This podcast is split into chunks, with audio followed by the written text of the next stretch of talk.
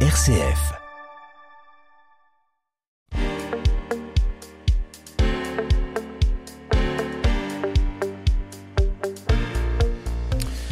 Changer de métier, quitter un job confortable pour redonner du sens à son métier, se lancer dans une nouvelle aventure, un nouveau défi pour avoir cette dose d'adrénaline qui nous fait nous sentir vivants. Voilà le pari que font bon nombre de Français aujourd'hui. C'est près de 60% des Français qui rêvent de changer d'orientation professionnelle et nous voyons arriver des Parisiens, des provinciaux qui viennent en Anjou reprendre une entreprise et s'y installer. Mais est-ce vraiment la panacée? Mais est-ce si simple que cela? Mais comment réussir son intégration dans une nouvelle entreprise, une nouvelle ville et presque une nouvelle vie avec plus de 15 ans de banque et presque autant dans l'entrepreneuriat. Nous recevons un entrepreneur qui a connu plusieurs vies professionnelles et qui vient de reprendre une PME angevine dans le second œuvre du bâtiment.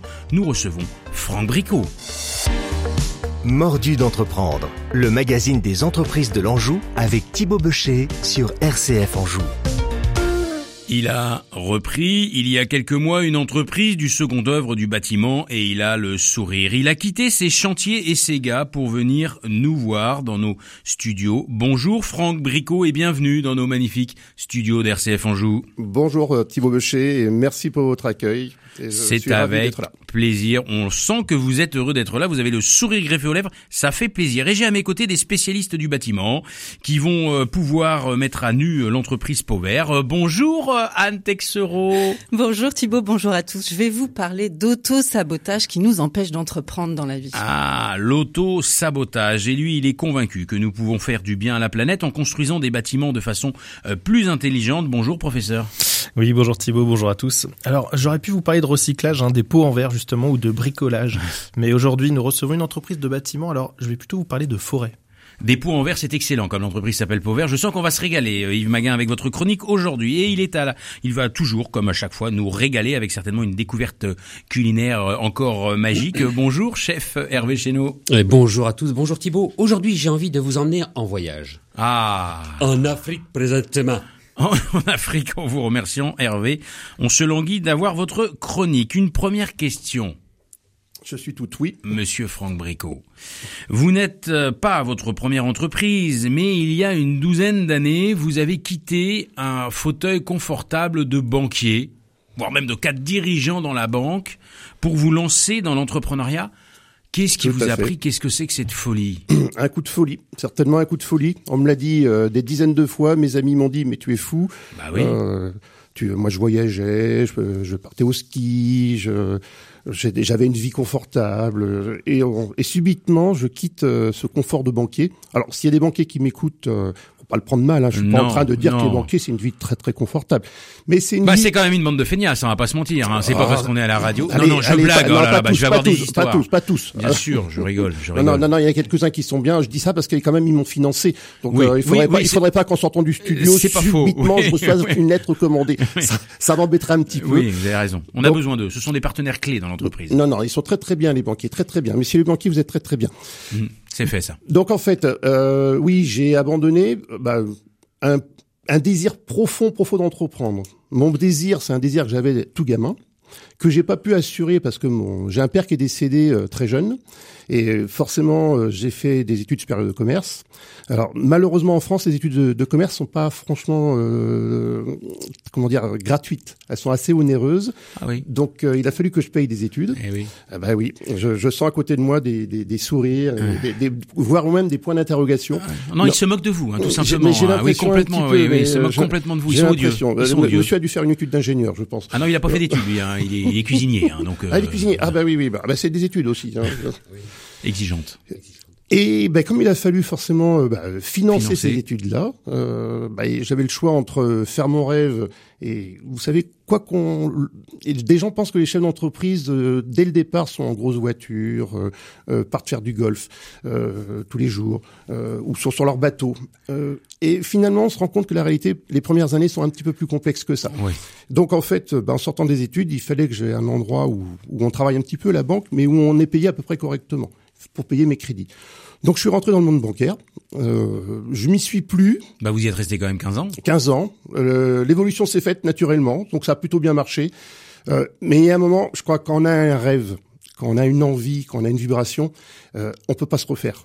Mais c'est quand même courageux, Franck Bricot, parce que euh, euh, voilà, euh, vous voyez bien, moi aussi j'ai des rêves, moi aussi j'ai des envies, mais enfin bon, parfois, alors il y a des soirs un peu, voilà, on se dit oh bah, je vais faire ci, je vais faire ça, puis le lendemain on revient à la réalité, puis on se dit oh pff, ouais, attends, ouais, qu'est-ce que je vais m'embêter là finalement?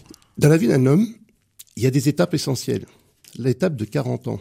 Ah, la en crise fait, de la, crise de la quarantaine. Et pourquoi on a cette crise? Parce qu'en fait, on monte, on construit, on construit, on construit jusqu'à ces 40 ans. Et quand on arrive à 40 ans, assez bizarrement, on a l'impression d'être arrivé, pas forcément à un sommet, mais on, on a l'impression peut-être de se dire, bah ça y est, on est arrivé à un but et on, on peut peut-être redescendre. Donc je me suis dit, à 39 ans, si je réalise pas mon rêve, Je le ferai pas. je le ferai pas. Ça sera trop tard.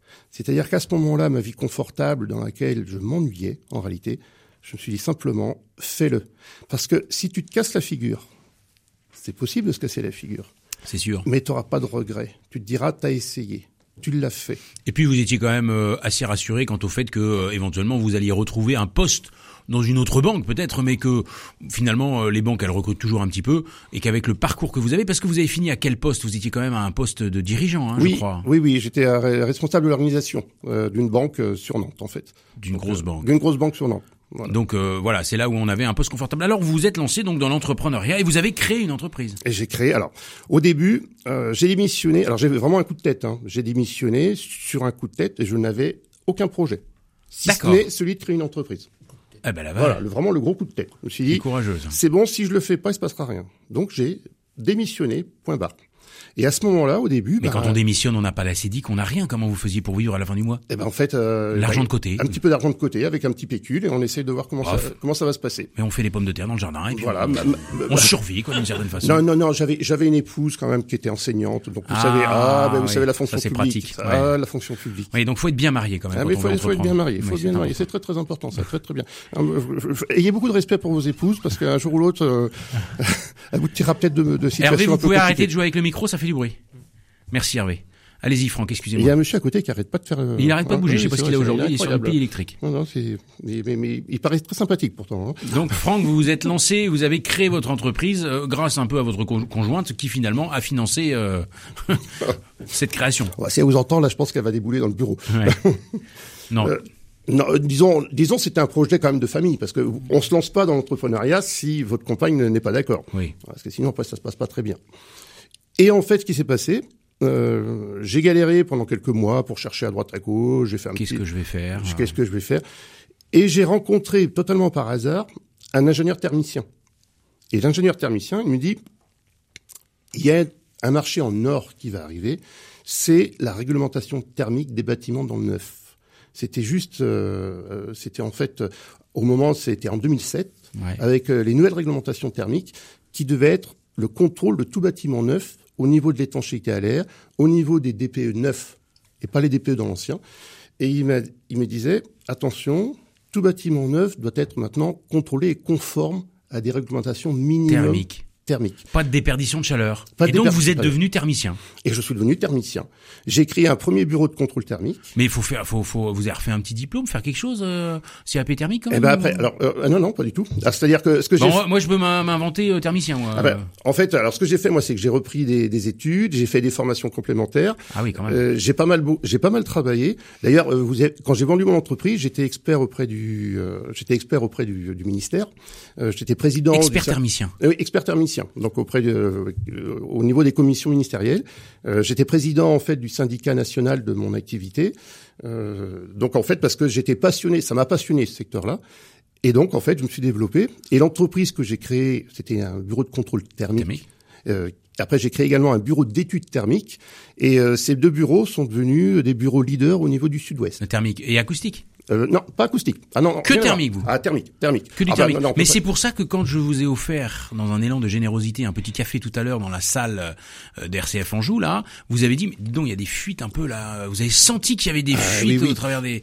Oui, là, il est important de, ben, de non, non, signaler je- ça au directeur de la radio. Oui, d'ailleurs, le directeur est arrivé juste à ce moment-là. Oui. On a essayé d'interpeller, mais j'ai senti tout de suite que il s'est méfié. Il est, il est pas resté longtemps avec nous. Il y a des frais. Mais pour autant, en rentrant dans une pièce, vous êtes capable, euh, grâce à toute votre expérience, de dire, mais attention, là, il y a probablement des fuites thermiques là. Alors, alors, on va dire, euh, je pense que ça serait un petit peu ambitieux de dire ça, mais rapidement, aujourd'hui, on a un, on a un coup d'œil. C'est-à-dire que quand on arrive dans un, dans un bâtiment, euh, rapidement, il y a, il y a l'œil qui, qui nous permet de voir s'il y a des, des petits défauts ou des choses à, à parfaire.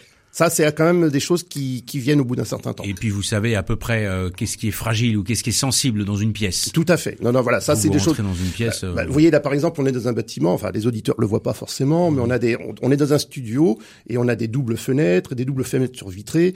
Euh, Ouais. Donc là, en fait, ici, on, on sent bien que ça a été. Il est, on a, on a vraiment un très très beau studio. Ouais. Euh, je vois que thermiquement et d'un point de vue qualitatif, là, il n'y a pas de problème. Ça a été fait dans des Ah normes ouais. tout à fait à jour, en fait, aujourd'hui. On a un très Et, bel et ça, ça se voit, ça se voit tout de suite.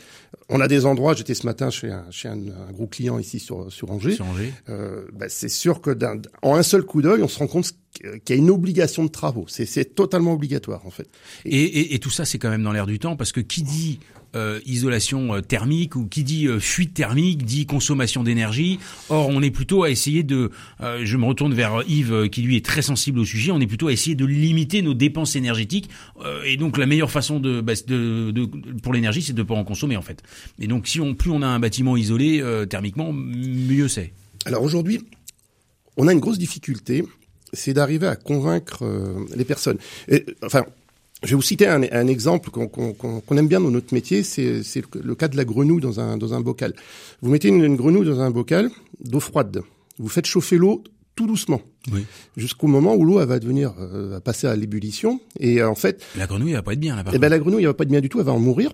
Mais sauf que la grenouille au début l'eau va être tiède et en fait la grenouille en fait elle va elle va se laisser euh, mourir et au moment où elle va se rendre compte qu'il faut qu'elle parte, elle est totalement endormie et euh, enfin, c'est trop tard. C'est trop tard. Alors que si vous prenez une grenouille directement dans de l'eau bouillante, ah ben la grenouille elle va sauter Tout tout, de suite, tout de suite. Et ben en fait les humains actuellement on vit exactement la même chose. C'est-à-dire qu'au niveau des Quand je bâtiments suis dans mon bâtiment avec une petite fuite thermique, je me rends pas compte, je m'adapte, je m'adapte, et puis à un moment je peux crever. Non, peut-être pas quand même. euh, Bah, non, non, mais non. disons que je ne me rends plus compte euh, des fuites. Non, Thibaut Bechet, vous allez, vous allez pas crever, Non, parce que euh, d'abord vous êtes quelqu'un qui paraissait être en très bonne santé. et Oui, ça- je vous confirme. J'ai une petite ça- couche ça protectrice, moi, qui fait- m'évite euh, d'avoir froid. Ah, je ne permettrai pas ce genre de commentaires parce que moi-même, je, pense que j'ai pas grand-chose à dire et je dis bien heureusement nous sommes à la radio. Oui. Mais, mais, mais toujours est-il que si moi j'arrive dans une pièce qui est complètement mal isolée, là par contre je vais ressentir le besoin de l'isoler en me disant bah tiens là c'est flagrant, euh, la pièce elle est froide. hein. J'étais chez un client la semaine dernière. Le client euh, me, me dit ben voilà, je dois isoler un mur sur l'extérieur. Et moi je lui dis ben très bien, on va l'isoler. Les nouvelles réglementations thermiques de rénovation dans l'existant nous imposent en fait tant d'isolants. Et le client me dit ah non non non, moi j'ai pas besoin de ça parce qu'en fait euh, ça coûte trop cher. Moi, vous me mettez un isolant deux fois moins épais. Alors moi je lui dis réglementairement je peux pas le faire, je le ferai pas de toute manière. Et je rentre dans une autre discussion plutôt que simplement lui dire bah, il y a la réglementation et votre envie. Mm. On va essayer de monter un peu le débat. Et je lui dis ben vous savez pourquoi est-ce que la réglementation existe? Elle n'est pas faite pour vous ennuyer, la réglementation. Alors, il y a toujours des gens qui aiment pas la réglementation. Mais la réalité, quand on vous dit qu'il faut un isolant de temps, c'est simplement parce qu'on anticipe la montée de l'énergie, du coût de l'énergie, et que aujourd'hui, un être humain aime vivre dans une maison à 21, 22. Nos arrière-grands-parents, ils vivaient à 17 très très bien. À 17, tout le monde était content dans une maison.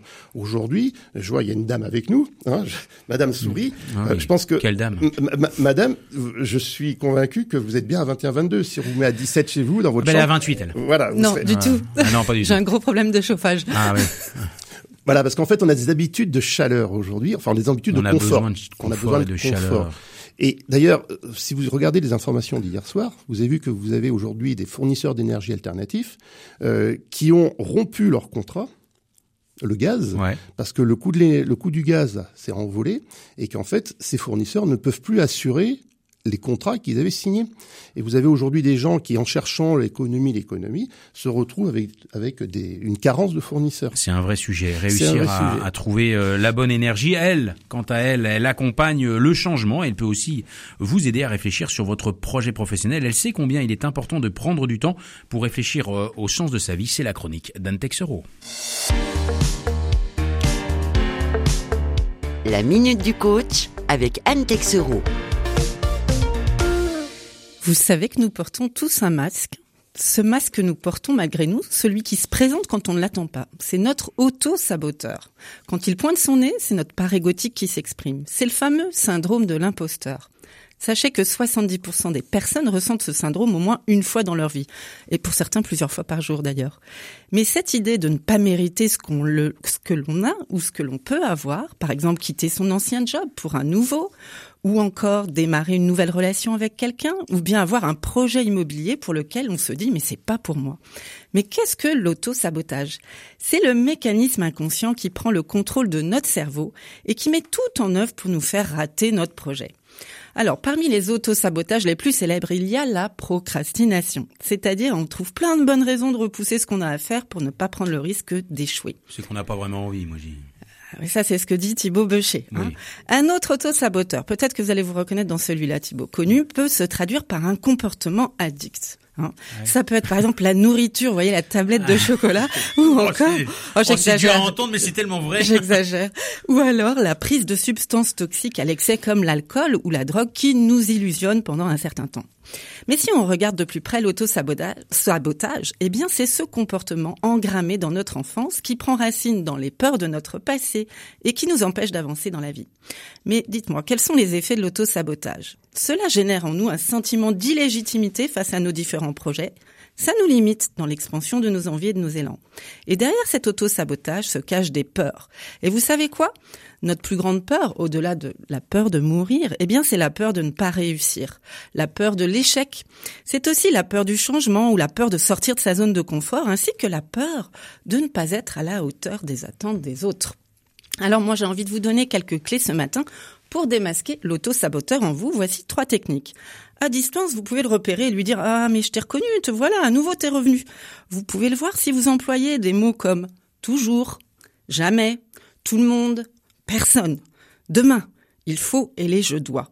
Et puis aussi si vous tirez des conclusions hâtives ou encore si vous êtes dans l'emphase et vous exagérez.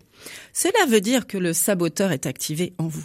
Je vous invite deuxièmement à questionner votre culpabilité. Par exemple, de quoi je me sens coupable là quand je fais ça? Ou encore, quelle est cette sensation d'illégitimité? D'où vient-elle? Et enfin, dernière clé, quelle est pardon, faire preuve de souplesse pardon, psychique en cultivant l'amitié envers vous-même, en acceptant vos fragilités, votre vulnérabilité et surtout se donner le droit à l'erreur. Voir à distance son auto-saboteur, c'est s'épouser pleinement pour oser être soi, dans toutes ses dimensions sans se cacher. C'est apprendre à s'aimer parfaitement imparfait.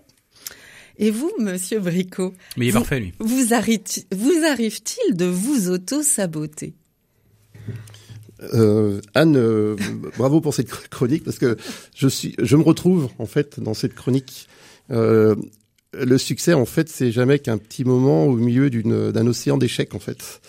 Donc, euh, en fait, le succès, c'est le petit le petit radeau de sauvetage au milieu des échecs.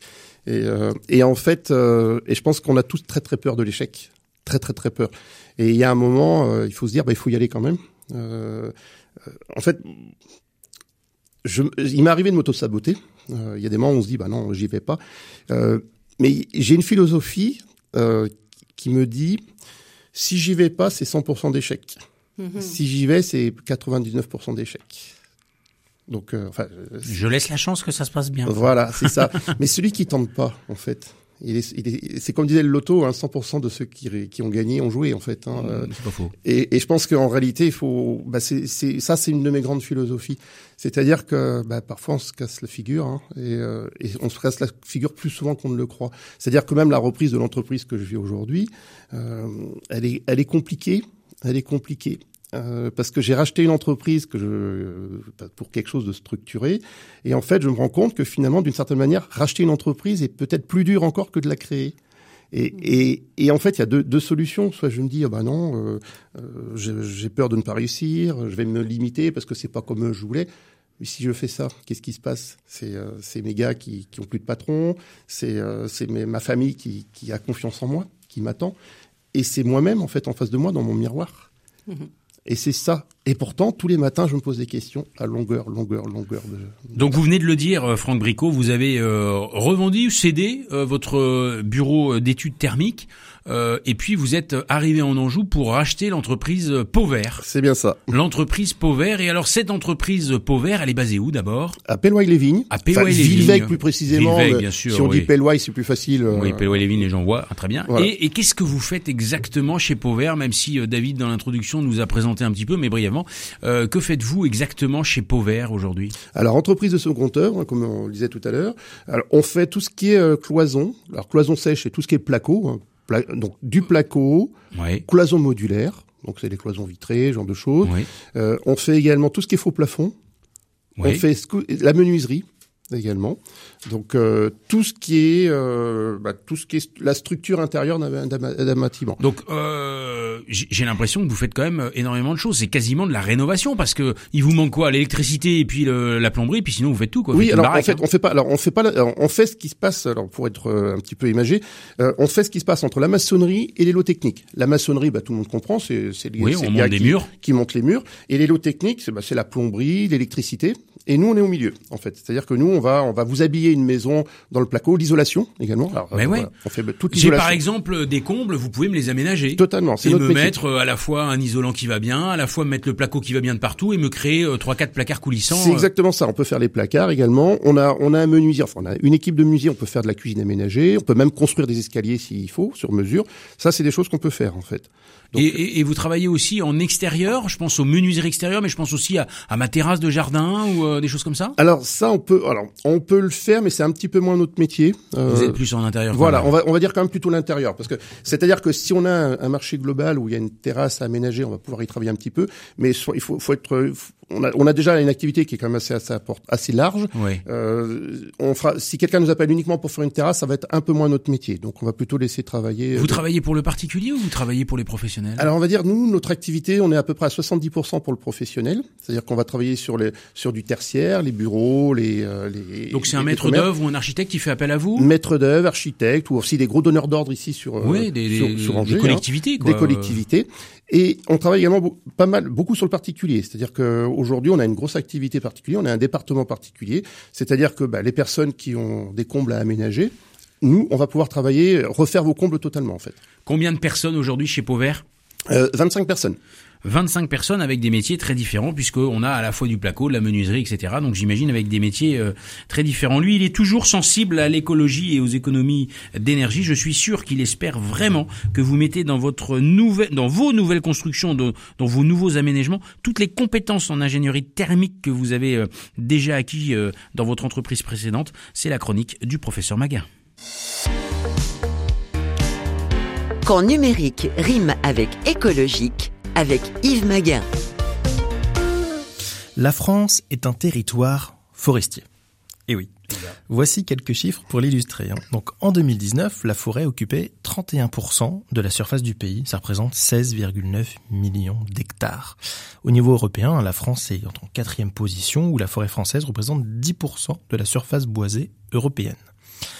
Vous avez l'Institut national euh, de l'information géographique et forestière, que l'on connaît aussi sous l'acronyme IGN, euh, qui nous informe qu'en 2020, 87% de la régénération des forêts françaises est naturelle. Cet institut publie d'ailleurs des indicateurs de gestion durable des forêts euh, gratuitement sur son site internet forêt.ign.fr. Et pour lutter contre le réchauffement climatique, hein, la tendance actuelle en France pour les particuliers et les entreprises est de replanter des arbres. Et oui, une multitude de sites web hein, vous facilitent la tâche et vous permettent de le faire, comme par exemple Reforest, Ecotree ou encore Reforest Action. Mais aujourd'hui, je voulais revenir sur la création de mini-forêts à la méthode Miyawaki. Je l'ai évoqué lors de notre émission le 1er septembre. Alors cette méthode provient du docteur japonais Akira Miyawaki, euh, qui est décédé donc en, en juillet 2021. Monsieur Kawasaki. Voilà. C'est son frère. Euh, donc euh, c'était un botaniste hein, spécialisé dans les graines, l'étude des forêts et un expert en écologie végétale. Et en fait, il a conçu une méthode euh, qui consiste à reproduire, en fait, et qu'on peut faire chez soi d'ailleurs, à planter donc de nombreux arbres d'essences différentes sur une parcelle plutôt réduite, hein, environ trois jeunes plants par mètre carré. D'accord? C'est très important hein, pour C'est euh, une aussi. dense après. hein. C'est- alors c'est dense effectivement, mais c'est très important aussi euh, de mettre des essences dites locales euh, pour que, fournir donc des niches écologiques hein, à la vie ce qu'on appelle dit indigène, donc euh, le- un mode de vie adapté au milieu naturel. Il y a deux grands avantages à cette méthode. Euh, c'est le reboisement euh, simple et euh, plutôt efficace, l'enracinement des arbres plus facilité, et le développement de la biodiversité qui est 18 fois plus élevé que celle des bois qu'on trouve habituellement autour de chez nous. Alors attention néanmoins, ne foncez pas dès ce week-end planter euh, des arbres comme ça chez vous. Il faut quand même préparer le sol avant euh, pour maximiser la réussite et la prise rapide de mini-forêts. Hein. Donc quand on parle de préparer le sol, euh, on parle notamment de d'inclure des matières naturelles hein, comme la tonte d'arbres, la tonte d'herbe, pas d'arbres, le broyat de jeunes rameaux hein, qu'on appelle aussi du BFR, les feuilles mortes, etc. Et dans le jargon, dans le jargon du jardinier en permaculture, euh, on appelle faire ça du mulch. Vous avez peut-être entendu parler. Le, mulch, ah bah bien sûr, moi j'en fais tous les jours ça du permet de fertiliser les sols. Oui, exactement. Je, suis très mulch, moi, j'adore le mulch. Alors cette mini forêt en demandera peu d'entretien, hein. euh, mais les trois premières années, il faut quand même aider les jeunes arbres à grandir. Hein. Il faut les arroser, les protéger des prédateurs, retirer les pousses indésirables, hein, comme les graminées qui peuvent pousser et faire de la concurrence à ces jeunes arbres. Mais au bout de trois ans, la nature va faire son travail et on va la laisser prospérer. Alors, chers auditeurs, auditrices, je vous encourage d'être acteurs de la transition écologique aussi et de participer à planter des arbres afin que notre chère planète euh, ressemble au, visage, au paysage digne du film Avatar. D'ailleurs, vous savez comment elle s'appelle la planète? Enfin, l'exolune d'ailleurs dans Avatar? Non, vous non, bah, non, bah, non, attends, c'est quoi ces questions ah, euh C'est Pandora. Bon, bref. Pandora. Ah oui, si, c'est vrai, je me souviens maintenant, oui. Le mulch, Pandora, on aura appris exactement. des trucs. Hein. Alors, monsieur Bricot, est-ce que vous êtes prêt à rejoindre la tendance actuelle qui est donc de planter des arbres et de créer des mini-forêts? Ah bah oui. Ah ben, ce qui est bien, c'est qu'au moins euh, je suis je suis pris à froid, donc là, euh, je m'attendais pas à cette question. Alors il va falloir que je réfléchisse un petit peu pour y répondre. On est tous prêts à planter des arbres. Bah, alors voilà, bah, d'accord. Moi j'ai envie de dire voilà, dans, l'idée euh, complètement, parce que euh, moi j'ai plutôt envie de dire qu'on on va dans une direction aujourd'hui qui est pas la bonne dans notre société. Euh, je pense qu'il est temps qu'on s'en rende compte. donc prendre des actions, oui. Celle que vous évoquez, je la découvre. Donc, si c'est une action en fait que qui, qui, qui, va dans le bon sens, enfin, j'ai envie de dire oui parce que sinon vous auriez pas fait cette chronique. Mmh. moi, je suis partisan pour essayer de de manière individuel et collectif qu'on essaye de tous faire des choses qui, bah, qui, qui, qui, améliorent en fait notre environnement. Donc la plantation d'arbres. Alors euh, moi j'ai pas de forêt hein, chez moi, hein, donc euh, j'habite à, Angers même, donc euh, j'ai même pas j'ai un petit jardin. mais cette démarche, oui, je l'accompagne en fait. Et vous êtes euh, plutôt euh, partant pour ce genre de choses. Vous avez dit tout à l'heure, Franck Bricot, que la reprise euh, d'une façon globale n'est pas forcément facile. C'est loin d'être un long fleuve tranquille, donc évidemment, on a envie de changer de vie, on a envie et potentiellement de reprendre une entreprise, mais pour autant, faut pas non plus imaginer que c'est simple et que c'est un long fleuve tranquille. Quels seraient les conseils que vous pourriez partager à des personnes qui auraient envie de reprendre une entreprise? Est-ce qu'il y aurait un ou deux conseils que vous auriez envie de partager comme ça à des, à des personnes qui se lanceraient dans la reprise d'entreprise? Alors j'ai un conseil, oui, j'ai un conseil numéro un. Numéro un, le number one, on se Number one, number one absolu, être bien entouré. Ah. Voilà. Ça, ne pas être seul dans sa démarche de reprise d'entreprise. Ne pas être seul. Parce que être chef d'entreprise, c'est un, être, chef d'entreprise, c'est être seul, réellement seul. Vous êtes seul à décider, les, euh, les ennuis et je reste poli là parce que je pensais à un autre mot. là, je oui, non, non, mais on va parler ennui, c'est voilà, bien. On va dire ennui. Euh, vous les, on les gère seuls et on, voilà, toutes les décisions sont seules. Et, et si vous n'avez pas des gens sur qui vous pouvez vous appuyer, à qui vous pouvez parler à côté, euh, où vous pouvez, il faut évacuer en fait. Il y a un moment, il faut évacuer. Euh, eh ben, euh, je vous le dis franchement, faut pas y aller parce qu'en fait, à un moment, c'est se casser la figure absolument. Donc, créer une entreprise, reprendre une entreprise, quel que soit la, le projet, euh, il faut pas rester seul. Faut pas rester seul. Et quand encore plus peut-être quand on est comme vous, pas d'ici quoi, quand on n'a pas le réseau local, le connaissance, parce que ah. vous êtes arrivé en Anjou et je vous en félicite et vous en remercie, mais pour autant vous n'êtes pas angevin. Alors Monsieur, Be ah mais si, alors Monsieur Beucher, alors si, alors ah si vous êtes angevin. Ah bah pardon, alors, là, là, là, je suis scandalisé euh, par je rapport suis désolé. À, la, la, nature de votre enquête préalable. oui, je suis vraiment, oui, bah, oui. Faut j'investigue plus la prochaine fois. J'avoue. Vous êtes angevin. alors je suis. Donc vous avez fait l'esca quoi. Ah bah parce que euh, oh non non non Non, non non non, j'ai fait j'ai fait j'ai fait Bordeaux. Moi j'ai fait euh, sub de quoi à Bordeaux. Mais- Ouais. non mon, père est angevin et ma mère est choltaise et je suis né à Cholet parce qu'il s'est trouvé que c'est mon papa qui s'était déplacé à ce moment-là pour voir maman. Et après bon voilà. Après moi les détails je après je Oui. m'arrête à ces détails là parce que je crois qu'il y a des choses il faut savoir respecter ses parents. Euh, mais n'empêche que si non moi je suis euh, je suis je suis de la région euh, êtes- c'est le retour aux sources finalement. et voilà, et en fait, j'ai déménagé 17 fois dans ma vie. Et quand Ah oui, quand même. Ah mais oui, et à un moment, euh, vous savez, quand j'ai créé ma première entreprise, euh, il y a, bah, c'était il y a, il y a, il y a 17 ans maintenant, euh, que j'ai revendu. Et quand j'ai vendu, je me suis dit, il y a une chose qui est importante, rentre chez toi, va là où t'es bien, parce qu'en vieillissant, on se rend compte d'une chose, on est de quelque part. Et ça, ça paraît à Le 20, retour aux sources. Ce serait un deuxième conseil qu'on pourrait donner. à 20, à 20 ans, on se rend pas compte. Quand on a 50 ans, on se rend compte que les mentalités que l'on a ici sont pas celles qu'on a là-bas. Et c'est pas que là-bas ils soient pas bons ou qu'ils soient mauvais ou que euh, ou Ouais. qu'ils- ils sont pas moins bons que nous.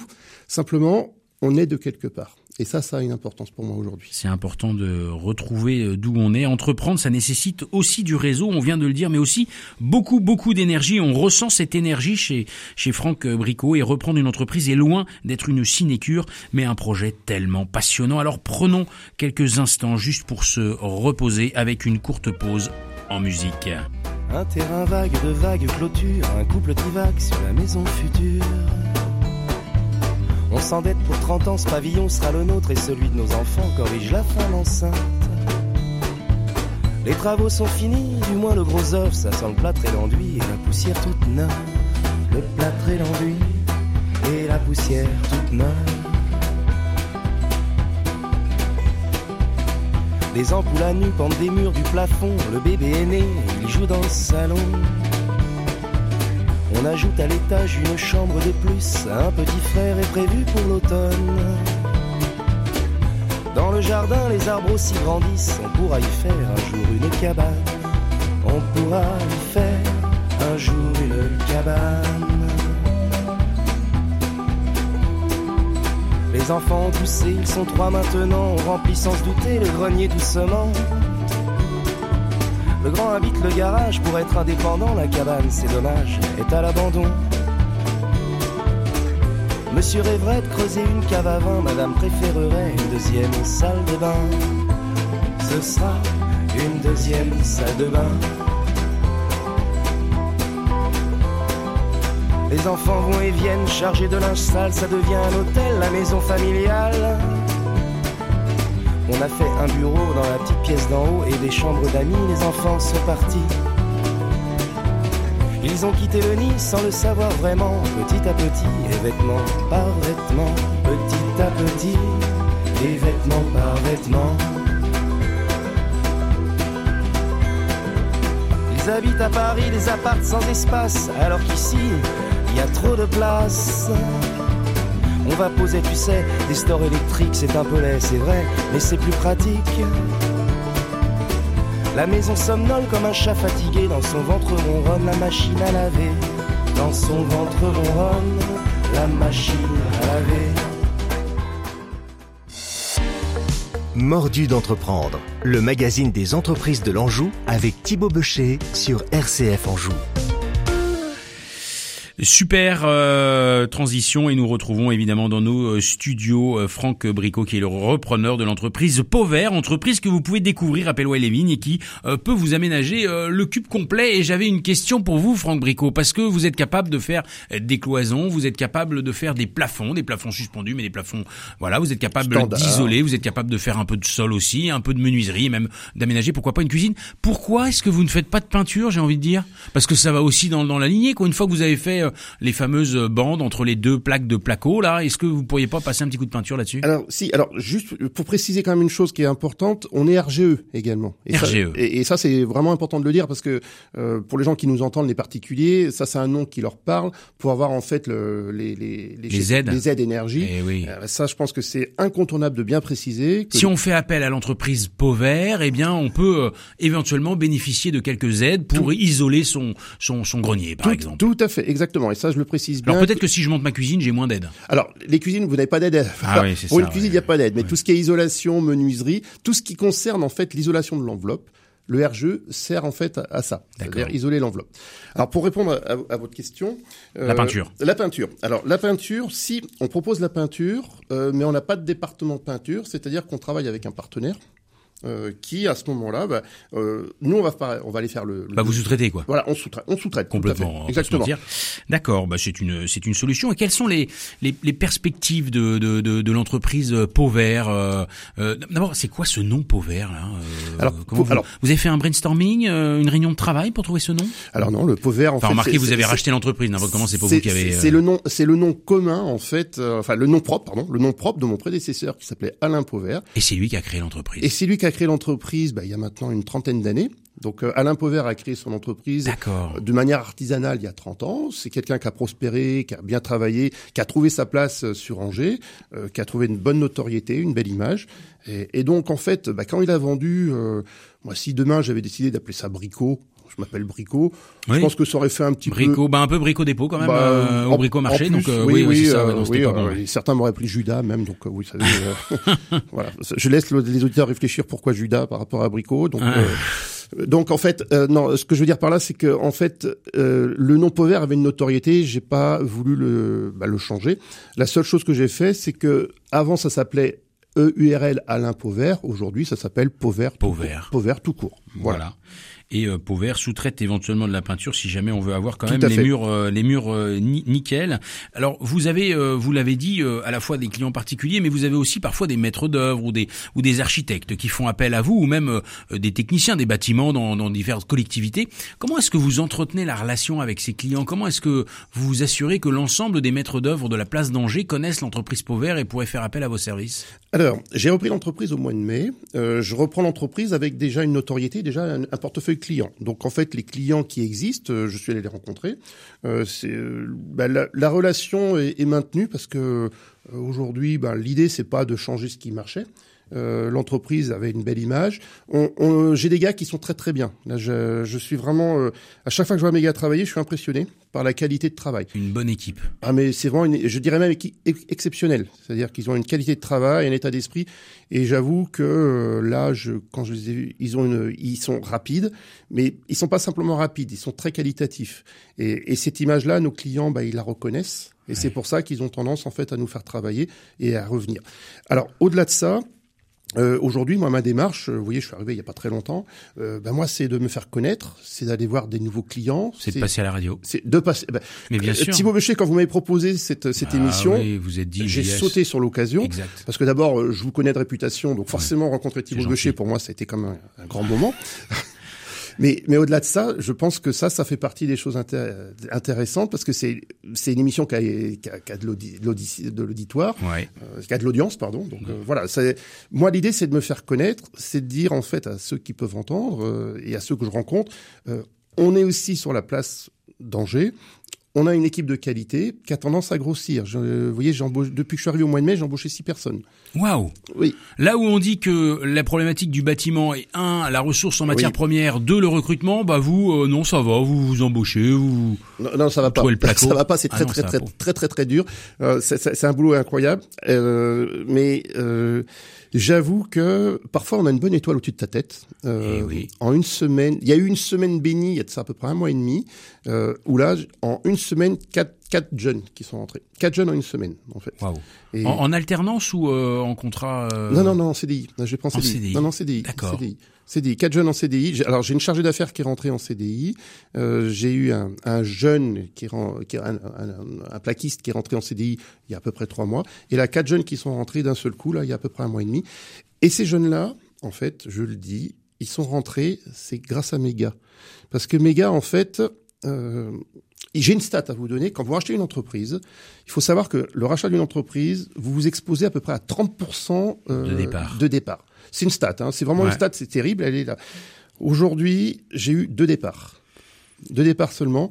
Et Méga, et ils le disent, ils disent que le- la, nouvelle, la nouvelle démarche, ce qu'on met en place, ça leur plaît. C'est quelque chose qui leur plaît.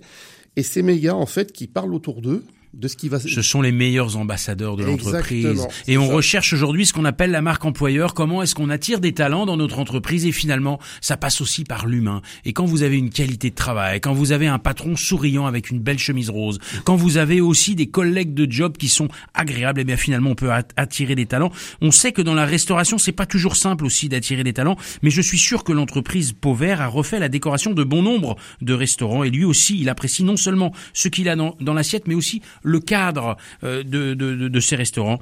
Euh, nous allons déguster la chronique d'Hervé Chéneau.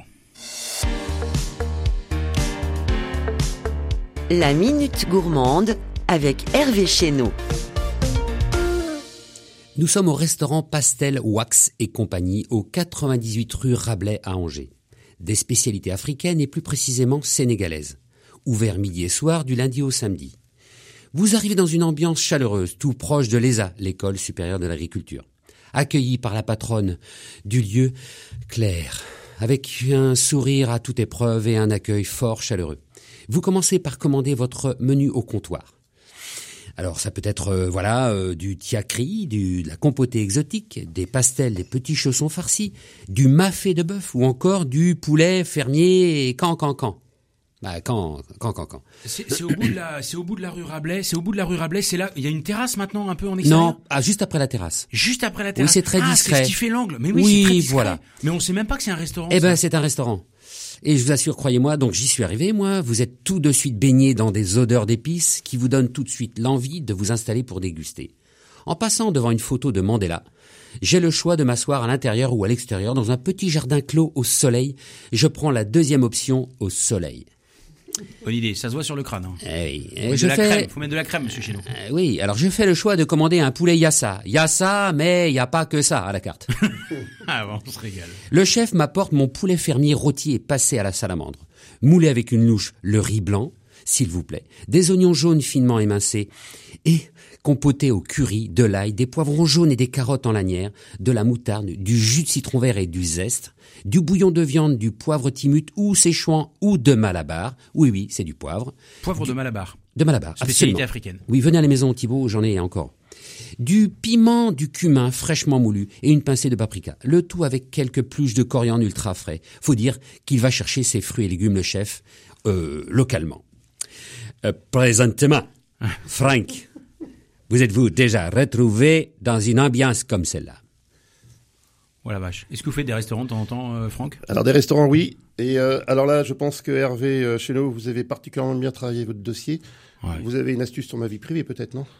Oui. Vous avez, vous avez eu des, des indiscrétions Oui, oui, oui, certainement. Parce que euh, ma, ma compagne est africaine. Et je mange. Ah, je, je- je- quel je- talent je- Donc j'avoue, je, je mange africain euh, Bravo. au, au moins Ouais. un repas sur deux, voire euh, allez un repas sur trois. Mais euh, Donc là, vous confirmez que c'est bien de la, la, la cuisine africaine. ah, je co- confirme complètement. Je pensais que, euh, que Hervé allait nous parler du, euh, du poulet bicyclette. euh, ou- non, pas ce genre de choses. moi je fais pas de vélo, moi. Non, non, mais, enfin, je veux dire, non, mais vous verrez ça. Mais je ne connaissais pas cette adresse, cela dit. Hein. Ah mais ça, mais alors je ne la Il y a quand connaissais même des pas restaurants qui sont planqués dans des coins. On comment ça se fait qu'on connaisse pas À peine sorti de cette émission, euh, je vais tout de suite regarder. Et à mon avis, ce restaurant, euh, je vais le découvrir avant la fin de la semaine. Avec votre épouse, qui est très exigeante. Oui, euh, oui, oui, oui. bah, Bah, comme, évidemment, toute, comme africaine, elle a son caractère hein, quand même. hein. Évidemment, Comme on est. Est-ce que Ah, vous- je me permets, ah, oui, oui, c'est vrai. Je, je vois l'heure qui approche et David qui commence à me faire des grands On signes. va- on va se faire gronder. Oui, on va se faire gronder. Est-ce que, euh, est-ce que vous recrutez l'entreprise Pauvert? Oui, alors on, alors on Vous recrute. cherchez quoi comme profil? Alors actuellement, des, alors un, un, un menuisier. Menuisier. Euh, Si vous avez envie de travailler dans une ambiance extraordinaire, postulez à l'entreprise Pauvert. Ensuite, Menuisier, plaquiste. tout quoi en fait. Oui, menuisier et plaquiste. Voilà. Ça, Principalement. vraiment, voilà, c'est ça. C'est vraiment nos, nos centres, nos centres de recherche aujourd'hui. Menuisier et plaquiste en fait. D'accord. Pour rejoindre une équipe euh, déjà composée de Euh, combien on est, à- on est 25 personnes. 25 personnes personnes. déjà, waouh, c'est extraordinaire. hein, Une reprise, mais comme quoi on peut aussi changer de vie, comme quoi on peut reprendre Ça une entreprise, marche, même si on a dit que c'est important de ne pas rester seul. possible. Du plâtre, de la menuiserie, du placo, des plafonds, des cloisons modulaires ou encore des placards coulissants, l'entreprise Pauvert peut répondre à tous vos besoins d'aménagement intérieur.